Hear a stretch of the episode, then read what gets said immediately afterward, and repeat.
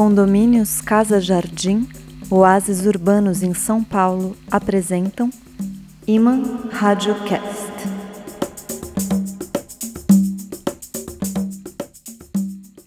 Alô, áudio festeiros, alô, rádio folhões, alô, graciosas, alô, amigos de São João. Sejam bem-vindas, sejam bem-vindos a uma nova edição deste podcast de fábulas, de mitos, de poesias que não podia ser mais divertida, já que ela entra online com as festas juninas deste ano da graça de nosso Senhor de 2022. E o que se festeja no 24 de junho e nos dias próximos é muito, mas muito mais do que a maioria das pessoas imagina. A alegria vem de muito fundo. Hoje nós vamos passear por alguns dos símbolos maravilhosos e da história milenar desses símbolos. Eu sou Fábio Malavolha, este é o episódio 28 do Iman Radiocast, podcast da mitofábula poesia. Iman Radiocast.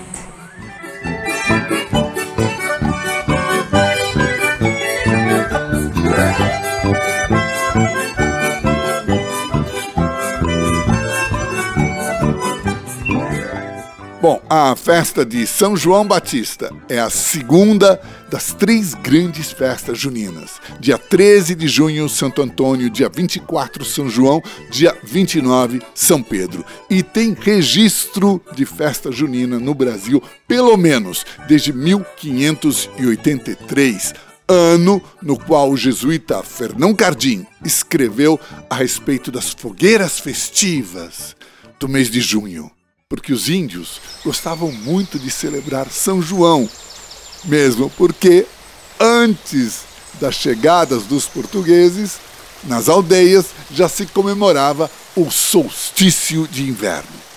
Pois é, meus audioastrônomos, a festa de São João praticamente coincide todo ano com o solstício de inverno aqui no hemisfério sul e, claro, com o solstício de verão no hemisfério norte.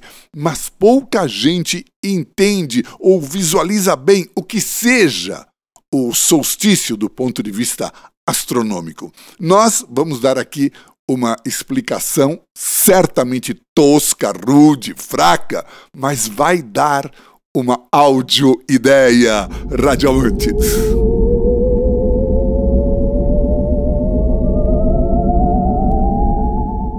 Vocês que são eletroatentos já devem ter reparado.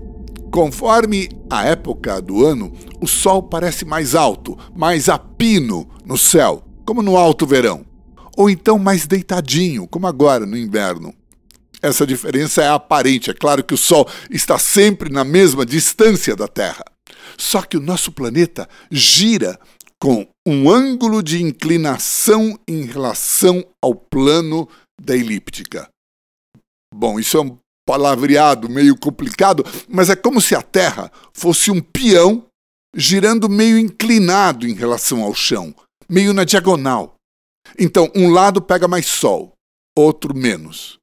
Conforme a época do ano, num hemisfério é verão, no outro é inverno. Depois eles trocam, onde antes foi verão é inverno e vice-versa. Ou seja, o momento de ápice do Sol aqui no Brasil, por volta do fim de dezembro, é o solstício de verão. E o momento em que o Sol fica mais baixo, no fim do mês de junho, é o solstício de inverno. No hemisfério norte, na Europa, Estados Unidos, Rússia, Japão, enfim, é o contrário.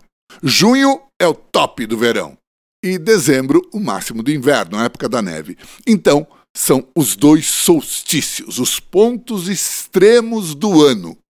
E se o sujeito ficasse parado o tempo todo no mesmo lugar, olhando o firmamento todo dia, ele teria a impressão que o Sol, ao longo dos meses, se deslocaria no céu, subiria aos poucos até o ponto mais alto possível no verão, e à medida que o tempo passasse, desceria até o mínimo possível no inverno, e depois Dia depois de dia, o Sol voltaria, pouco a pouco, a atingir o ponto mais alto e assim por diante. É um movimento eterno, aparente, contínuo, sempre do ponto mais alto até o mais baixo e ao contrário, do mais baixo até o mais alto, dentro de dois limites máximos. Esses dois limites coincidem com as festas dos dois São Joões. Como é que é? Você só conhece uma festa de São João? Tem certeza? Eu acho que você conhece as festas do outro São João. Sim, senhor.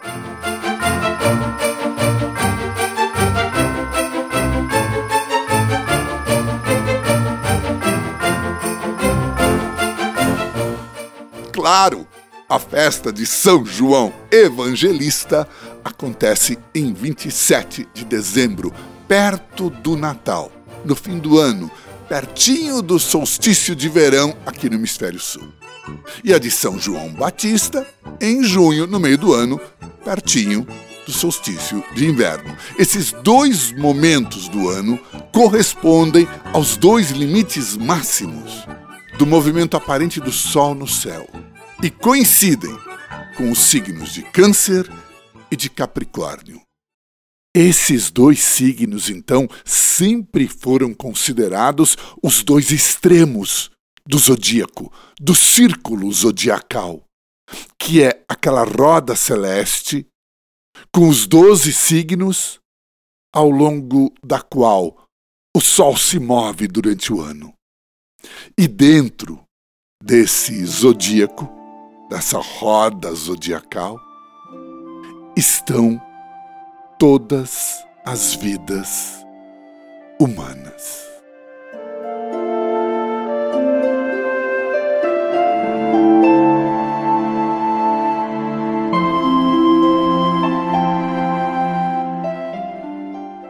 Não assomem da aurora em sua glória de ouro. Canta o mar com a música de suas ninfas em coro. E o alento dos campos já se adensa na bruma uma náiade tece a sua renda de espuma. Canta o bosque o hino de suas flautas de pluma. É um instante no qual um feroz cavaleiro visto é a passar. Uiva a tribo e o ligeiro cavalo é um corisco, um veloz pensamento. Ao galope assustada, a maré perde o alento. Eis que a náiade para o labor que executa, e o maestro do bosque detém sua batuta. O que há? De seu leito indaga Afrodite, a bela.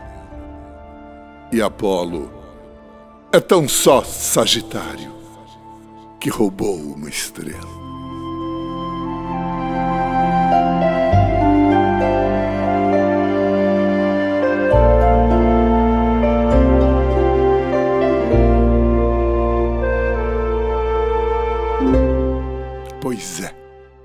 Sagitário roubou uma estrela. E como eu disse, dentro do zodíaco estão todas as vidas humanas. E todos nós tivemos a nossa estrela raptada por Sagitário, ou por Escorpião, ou por Touro, enfim. É o que o grande poeta nicaragüense Rubem Dario conta que acontece nesses versos que ouvimos e que se chamam Epitalâmio Bárbaro e que eu tive o prazer de traduzir. Eu descobri que epitalâmios eram poemas dedicados à consumação do casamento.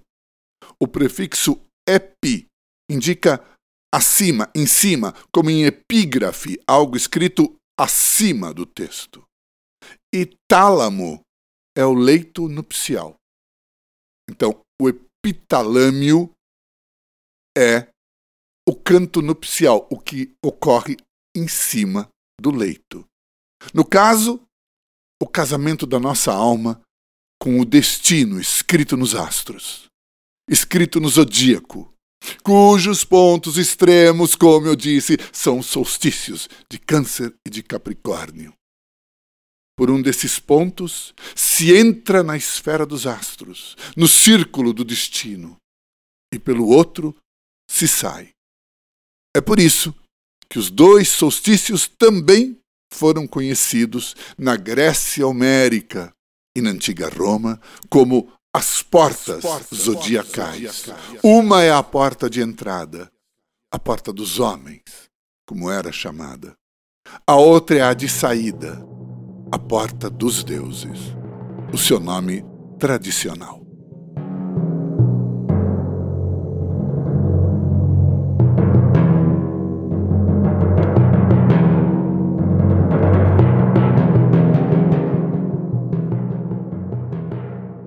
Então, Pod Lovers.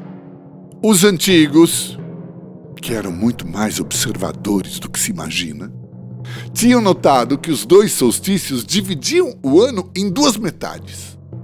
Uma ascendente e a outra descendente.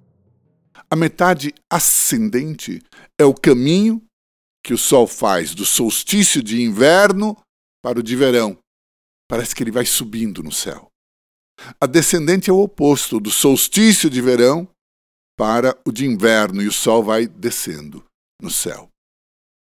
E na Índia ancestral, por exemplo, a metade ascendente do ano era chamada de Devayana, que quer dizer, olha só, caminho dos deuses. E a fase descendente era o Pitriyana, ou o caminho dos antepassados ou dos pais. Bom, é exatamente igual ao nome que era usado na antiga Roma e na Grécia Homérica. Coincidência? Acaso? Telepatia? E influência dos sábios da Índia, sabe-se lá como, sobre os poetas e os mitos da Grécia? Mas vocês sabem como são esses primitivos que não tinham telescópios, não tinham computadores, não tinham cursos de pós-graduação, não é mesmo?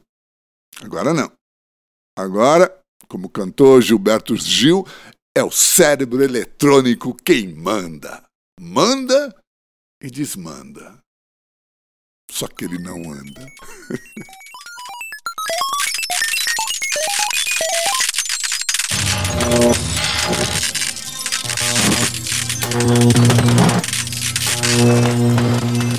Opa, opa, olha o pipoco! Elétricos do êxtase. Segundo aqueles povos supersticiosos, atrasados e avessos aos benefícios do mundo tecnobárbaro, é nessa roda dos signos, nesse círculo zodiacal, ou nome que se queira dar, caverna cósmica, mundo, exílio, destino, enfim, que todo mundo nasce e morre. E só existem duas saídas possíveis uma leva a festa de São João, a chuva depois da seca, aquela alegria da canção na glória. Ou então fica no looping, sabe como? E volta, e volta, e volta, e sai, e entra, e entra, e sai, até cansar e dizer: Chega! Chega! Como fez o poeta argentino Juan Gelman, dando esse título a um poema que nós vamos ouvir aqui, em tradução ao português de Ricardo Domenech. Chega!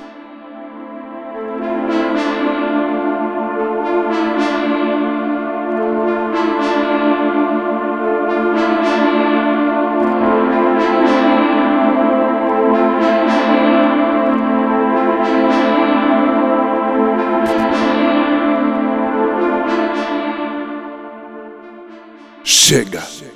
Não quero mais morte. Não quero mais dor ou sombra. Chega!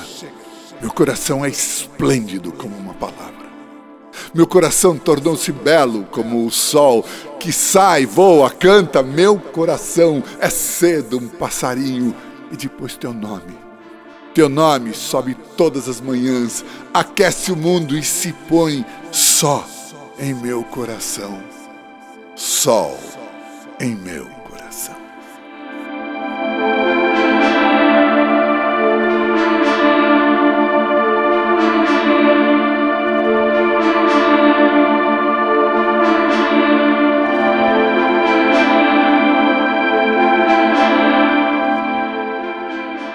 definitivamente, definitivamente ouvindo esse poema do Juan Gelman, Sol, em meu coração, é preciso dizer que, em geral, os poetas dizem muito mais do que sabem. E isso sem falar dos casos excepcionais, quando os mestres se ocultam sob o manto de grandes poetas, e aí eles sabem do que estão falando, porque estão falando por experiência, não só por intuição poética. Vejamos uma pequena e famosa passagem da Odisseia de Homero, quando o herói Ulisses é levado enfim de volta a Ítaca. Os marinheiros mágicos que o levam até Ítaca, os feácios, fazem com que ele desembarque numa caverna. Uma caverna que é descrita assim.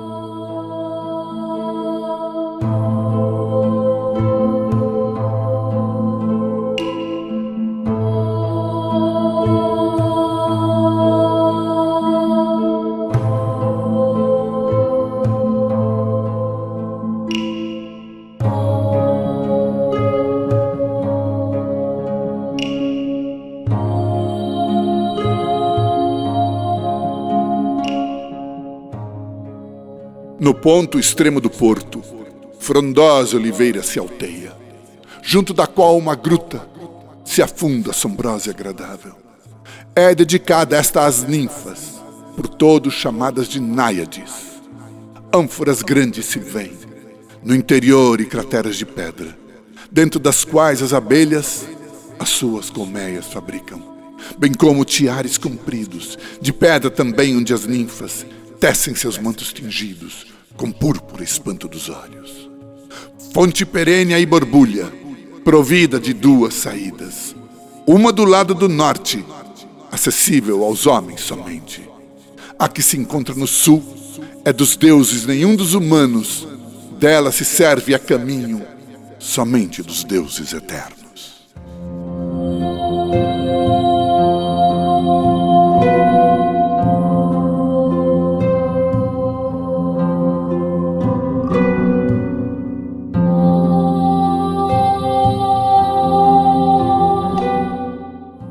Bom, essa é a famosíssima passagem do Antro das Ninfas. E como nós ouvimos, também tem duas saídas. Uma dos homens no norte, outra somente dos deuses no sul. Cada saída num polo oposto, digamos assim, nos pontos extremos dessa caverna. Hum. Será que Homero foi até a Índia saber das coisas? Na velha Roma, essa caverna tinha a ver com o culto do deus Janus. O nome de Janus é parente de janitor, isto é, porteiro. Janus é aquele que abre e fecha. Mas abre e fecha o quê? As portas, é claro. Do nome desse Deus porteiro é que vem o nome do primeiro mês do ano, janeiro. E vejam só, Janus é retratado tendo dois rostos, um virado para a esquerda, outro para a direita. Um desses rostos é jovem, o outro é velho. Um rosto é o passado, o outro o futuro. Entre os dois está o verdadeiro rosto dele, que nós nunca vemos, porque é o presente que sempre é um instante inapreensível, um segundo que já passou. Mas a essa altura, você, que está me ouvindo na maior paciência, já está perguntando: tá bom, tá bom, mas e a festa de São João com tudo isso? E eu vou dizer: muito justa a sua pergunta.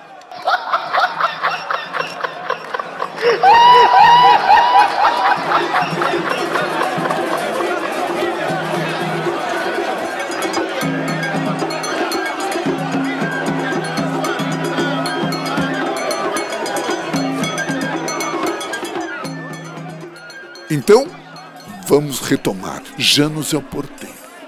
Portanto, é quem abre a porta. Horas, me diz aí, áudio atento, quando é que na antiga Roma acontecia a festa de Jano? Duas vezes por ano. Na época dos dois solstícios. Nessa época aqui. E quem organizava essas festas eram os Collegia Fabrorum, que eram associações de artesãos e construtores que também estudavam secretamente esses mistérios, como era comum na antiguidade. Nas imagens, Janus muitas vezes aparecia segurando duas chaves, uma de prata, outra de ouro.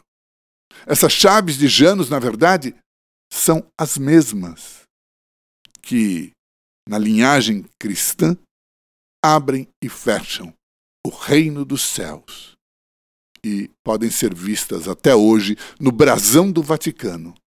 São as chaves de São Pedro, que, por sinal, também é chamado de porteiro do céu. Só que aí você pergunta, mas espere, espere um pouco, a gente não ia falar de São João Batista. Agora é São Pedro. E eu vou dizer, muito justa a sua pergunta. Mas temos que ir em frente devagar, com muito cuidado, porque Janus tem essas chaves. Ele possui o potestas clavium, o poder das chaves. E é o mesmo poder que São Pedro tem e que os papas sucessores de Pedro deveriam ter.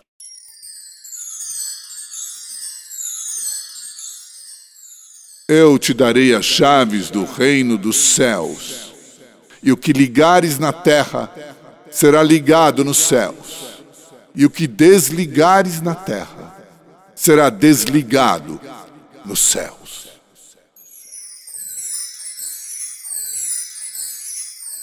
Não é pouca coisa, hein, audiomagos?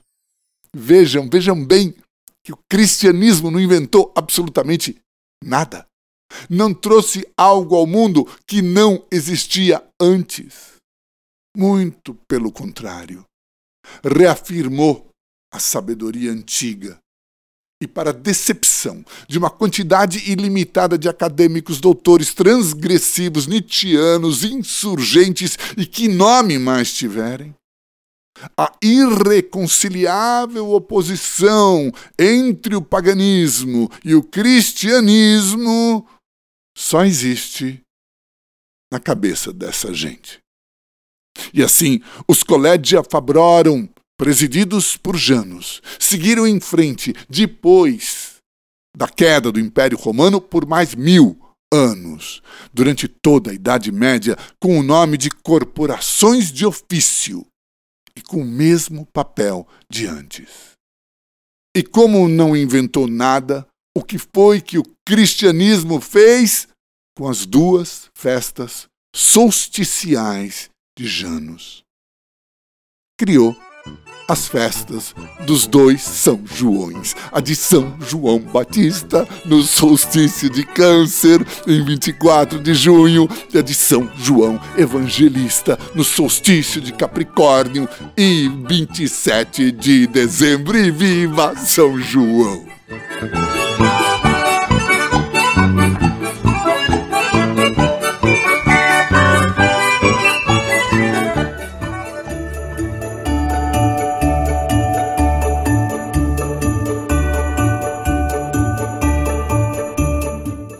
Agora, áudios chegados, vamos a uma curiosidade bem saborosa e cênica, porque veio da França uma figura popular, uma imagem dupla que representa, segundo os seus nomes tradicionais, João que chora e João que ri.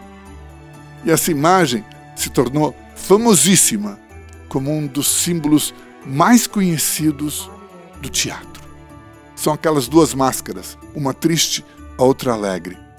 E é o mesmo simbolismo, porque o teatro, na origem, era uma arte sagrada, uma arte mágica, como aliás toda a arte na origem. O João que chora é o da chave de prata, a chuva celeste. O João que ri tem a ver com a chave de ouro, é o presente do sol. E os maçons os festejavam com festas que incluíam a representação, a encenação desses mistérios, enfim, com festas que eram as antepassadas do teatro.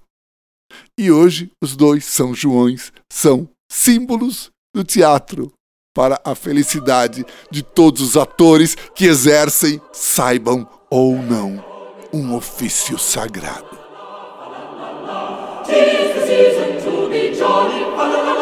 Os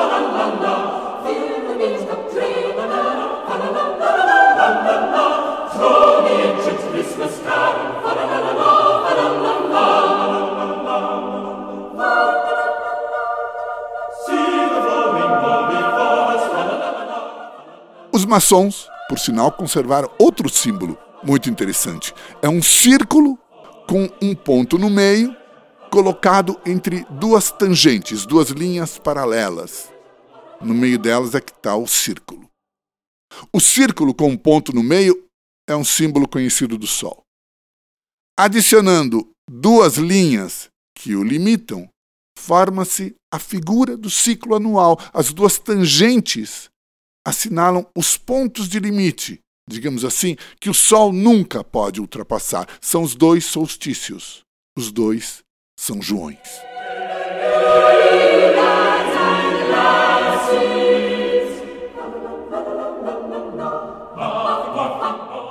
Bom, fãs da fábula, essas duas linhas retas nas laterais do círculo solar têm a ver com o símbolo das colunas de Hércules, que marcavam os limites do mundo antigo, lá no Estreito de Gibraltar, além do qual era proibido passar sob pena de maldição divina. E Hércules e os seus doze trabalhos têm a ver obviamente, com o Sol e os doze signos do zodíaco. E os antigos imaginavam que existiam duas colunas que marcavam aqueles limites, claro. Tanto que essas colunas, por tradição, eram desenhadas com uma bandeirola sinuosa entre elas, na qual se lia uma divisa em latim, non plus ultra, isto é, não além daqui. E essa frase se refere aos dois solstícios, os pontos extremos do passeio do Sol no céu, além do qual ele não pode passar, não plus ultra. Percebem? Áudio atentos, como todo o simbolismo é aparentado e harmônico, mas nosso mundo não dá a mínima para os antigos avisos. As duas colunas de Hércules com a bandeirola no meio foram, com o passar do tempo, estilizadas e viraram duas linhas retas e uma espécie de S entre elas. E nasceu então o desenho do cifrão, o logotipo do dólar, que lembra que o assim chamado descobrimento da América, onde o dólar manda, anulou o velho limite geográfico do não plus ultra e veio o nosso mundo, o mundo sem limites, sem deuses, sem magia.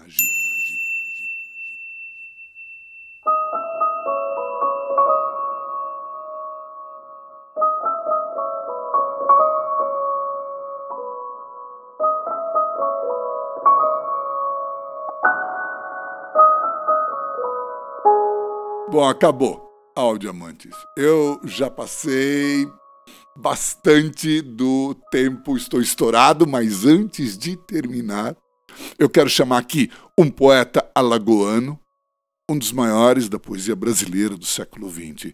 Esse não ia deixar de lado as devoções juninas, que no Nordeste inspiram festas espetaculares nessa época do ano, festas mágicas. Ele fala da canjica de São João. Ele fala da vinda das chuvas, ele fala da vida nova. Esse poema junta o simples e o profundo e se chama Inverno. E esse poeta de fé se chamava Jorge de Lima.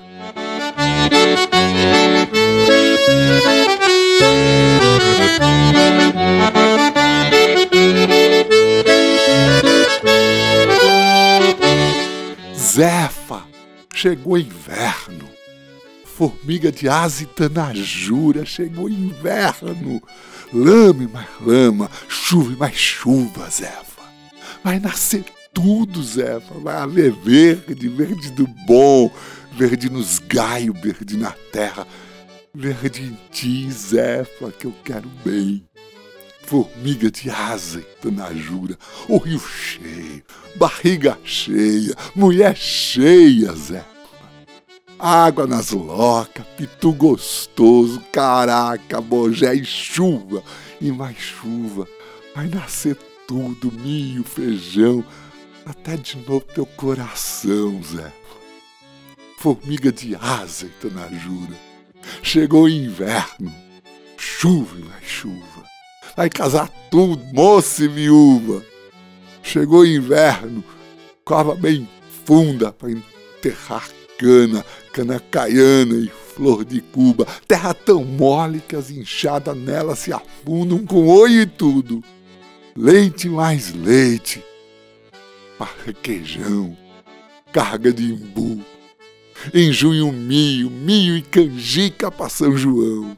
E tudo isso, Zefa, e mais gostoso que tudo isso, noite de frio lá fora o escuro, lá fora a chuva, trovão, curisco, terras caídas, corgos gemendo, os caboré gemendo, os caboré piando, Zé. Os cururu cantando, Zé. Dentro da nossa casa de paia, carne de sol, chia nas brasas, farinha d'água, café, cigarro, cachaça, Zé rede gemendo, tempo gostoso. Vai nascer tudo. Lá fora chuva, chuva e mais chuva, trovão, curisco, terra caiada, e vento, e chuva, e chuva e mais chuva. Mas tudo isso, Zefa, vamos dizer, só com os poderes de Jesus Cristo.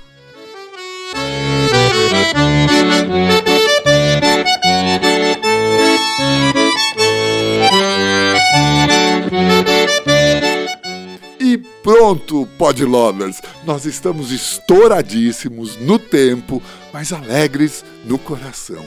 Que bom, mas que bom celebrar com Jorge de Lima, com os antigos mitos, com os dois solstícios, com Janos, com Hércules, com as tradições da Índia, com Juan Gelman e com Homero, essa festa de São João de 2022 que ela traga alegria, felicidade, amor e uma nova esperança aos corações de todos. Se vocês gostaram do nosso áudio arraial de poesia e de magia, e se puderem, espalhem esse link. Nós seguimos nas redes em busca de amor por um fio ao som desse feliz assobio.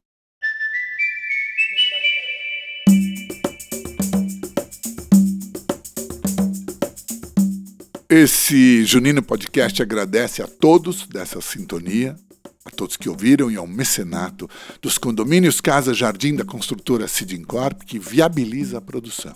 São residências de alto padrão, oásis urbanos em São Paulo, que podem ser conhecidas no site www.sidincorp.com.br. Esse seed é semente em inglês com dois es. A publicidade faz da gratidão um negócio e nós fazemos o oposto do negócio de tudo. Nós fazemos gratidão, nós dizemos gratidão. Obrigado, Cid Incorpore, obrigado a vocês que ouviram, obrigado, São João. Que as fogueiras acendam o nosso coração.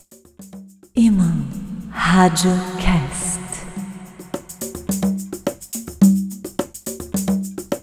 E aqui nós ficamos Pod Lovers Audiofoliões Rádio Joões. O Iman Radiocast está nas plataformas de streaming Spotify, Anchor, Deezer, Google Podcast, Amazon Podcast e também no site www.imaradiocast.com.br. E lá no site, na nova seção Pod Escritos, vocês vão achar os poemas que ouviram aqui, talvez um ou outro dos textos. O nosso entusiasmo, vocês sabem, é eletrolocutado e desejando lindas festas juninas a todos nós, no espírito dessas festas juninas.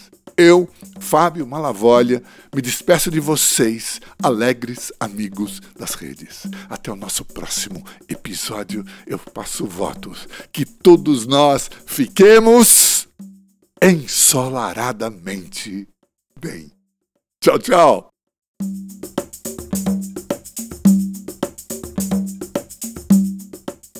Condomínios Casa Jardim, oásis urbanos em São Paulo, apresentaram Iman Radiocast.